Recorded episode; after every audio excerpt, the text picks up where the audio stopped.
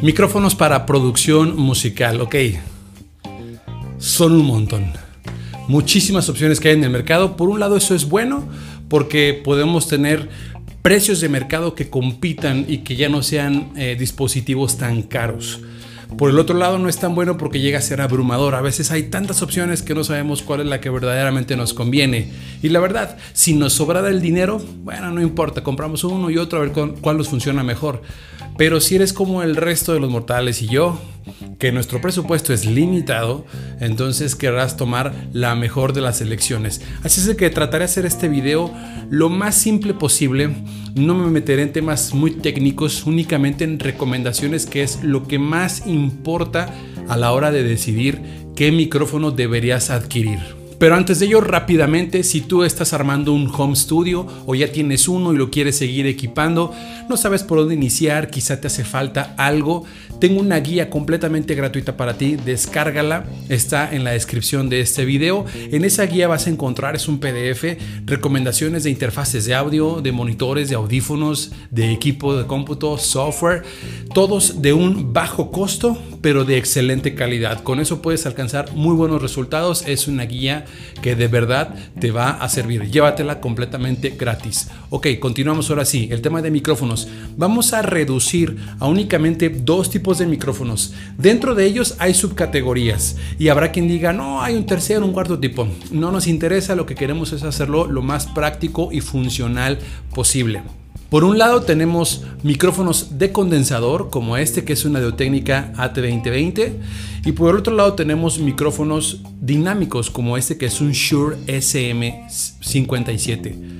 Se me andaba trabando la lengua. Diferencias principales. Bueno, hay muchas diferencias, pero lo más importante a considerar, estos micrófonos de condensador necesitan Phantom Power, que es esto, voltaje de entrada. La interfase de audio a la que lo conectes necesita tener Phantom, si no, no va a funcionar el micrófono. Estos no lo necesitan. Sin embargo, estos al tener voltaje otorgan otras prestaciones, como por ejemplo que por lo regular son micrófonos que obtienen con mayor claridad el sonido, aunque estos no se quedan atrás, son excelentes micrófonos. No es que uno sea mejor y el otro sea peor, son micrófonos distintos. Ahora, si el micrófono de condensador que adquieres eh, es USB, entonces olvídate del Phantom Power porque él va a recibir ese voltaje a través de USB. De hecho, el micrófono que estoy utilizando para grabar este video es un Mackie y es micrófono USB. Va directamente a una laptop que tengo aquí y no necesita Phantom Power y es micrófono de condensador. Vamos primero por los dinámicos. Ok. Eh, principales ventajas de un micrófono dinámico. Una de ellas no requiere Phantom Power. Otra de ellas es que permiten grabar casi cualquier cosa. Y de hecho, este modelo, junto con su primo o hermano gemelo, el Shure SM58, puedes grabar cualquier cosa. Puedes grabar una tarola, un tom, platillos, guitarras acústicas.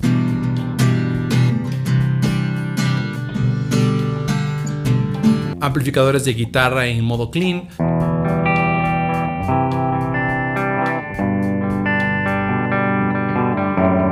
Amplificadores de guitarra en modo distort.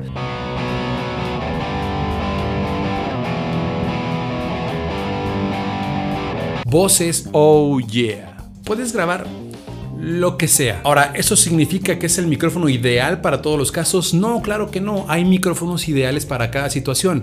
Pero volvemos al principio del video. ¿Tenemos recursos ilimitados como para comprar micrófonos para cada caso? Claro que no. Entonces, si queremos algo que sea muy versátil, el Shure SM57 es una excelente opción.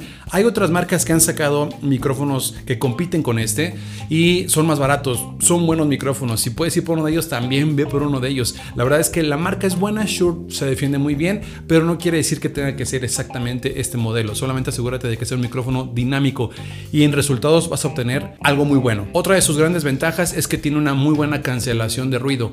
Quiere decir que debido a su patrón polar, lo que recibe lo recibe directamente de frente. Todo lo que pongas de lado, claro que lo va a escuchar, pero cada vez a menor nivel. Lo que está detrás de él es sí perceptible, pero tiene mucha cancelación. Es decir, te ayuda mucho a eliminar ruidos indeseados. Si el cuarto o la habitación donde vas a utilizarlo no tiene tratamiento acústico o puede que haya mucho ruido ambiental que pudiera meterse, claro, no exagero, no quiere decir que si pasa un camión al lado de tu casa o que si hay demasiado ruido afuera, obviamente se va a meter al micrófono, pero si hablamos de un escenario normal en donde no tienes un cuarto súper aislado, este micrófono podría ser una excelente opción porque mientras estés grabando, los sonidos que estén detrás de prácticamente van a ser cancelados. Así que en versatilidad, inclusive costo y otras características más, un micrófono como este, dinámico, Shure SM57 y similares, son una excelente opción. Bien, ahora vámonos por los de condensador como este, una Audio Técnica AT2020.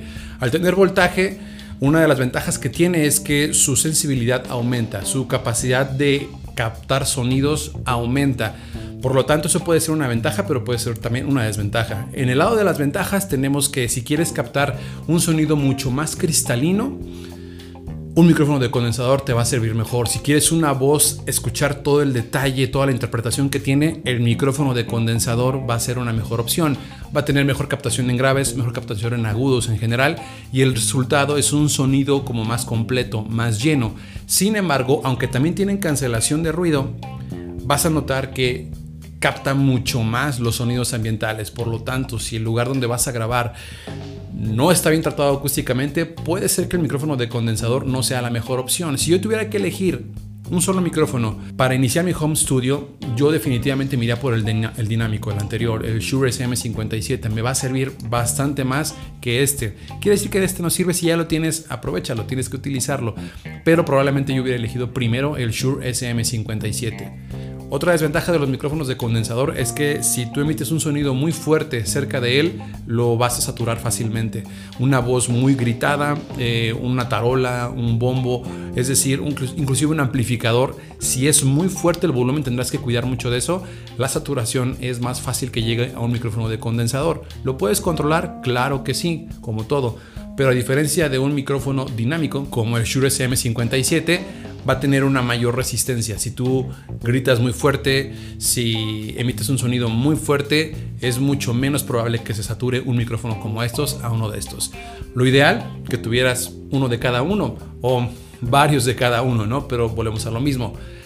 ¿De cuánto es nuestro presupuesto? Yo me iría primeramente por un dinámico y después por un micrófono de condensador. No sé en qué tiempo estés viendo este video, pero recientemente liberé un curso de mezcla que te lleva de ser amateur a alguien profesional al momento de mezclar una canción. Este curso está disponible en mi sitio web suena-pro.com, ahí lo vas a encontrar, también está en la descripción de este video. Por fecha de lanzamiento, si es que aún estás en tiempo, eh, tiene un descuento, tiene un 30% de descuento y créeme, es un curso que te va a servir un montón si quieres ahondar más en este tema de la producción musical, específicamente en el tema de mezcla. Yo espero verte muy pronto en algún otro video.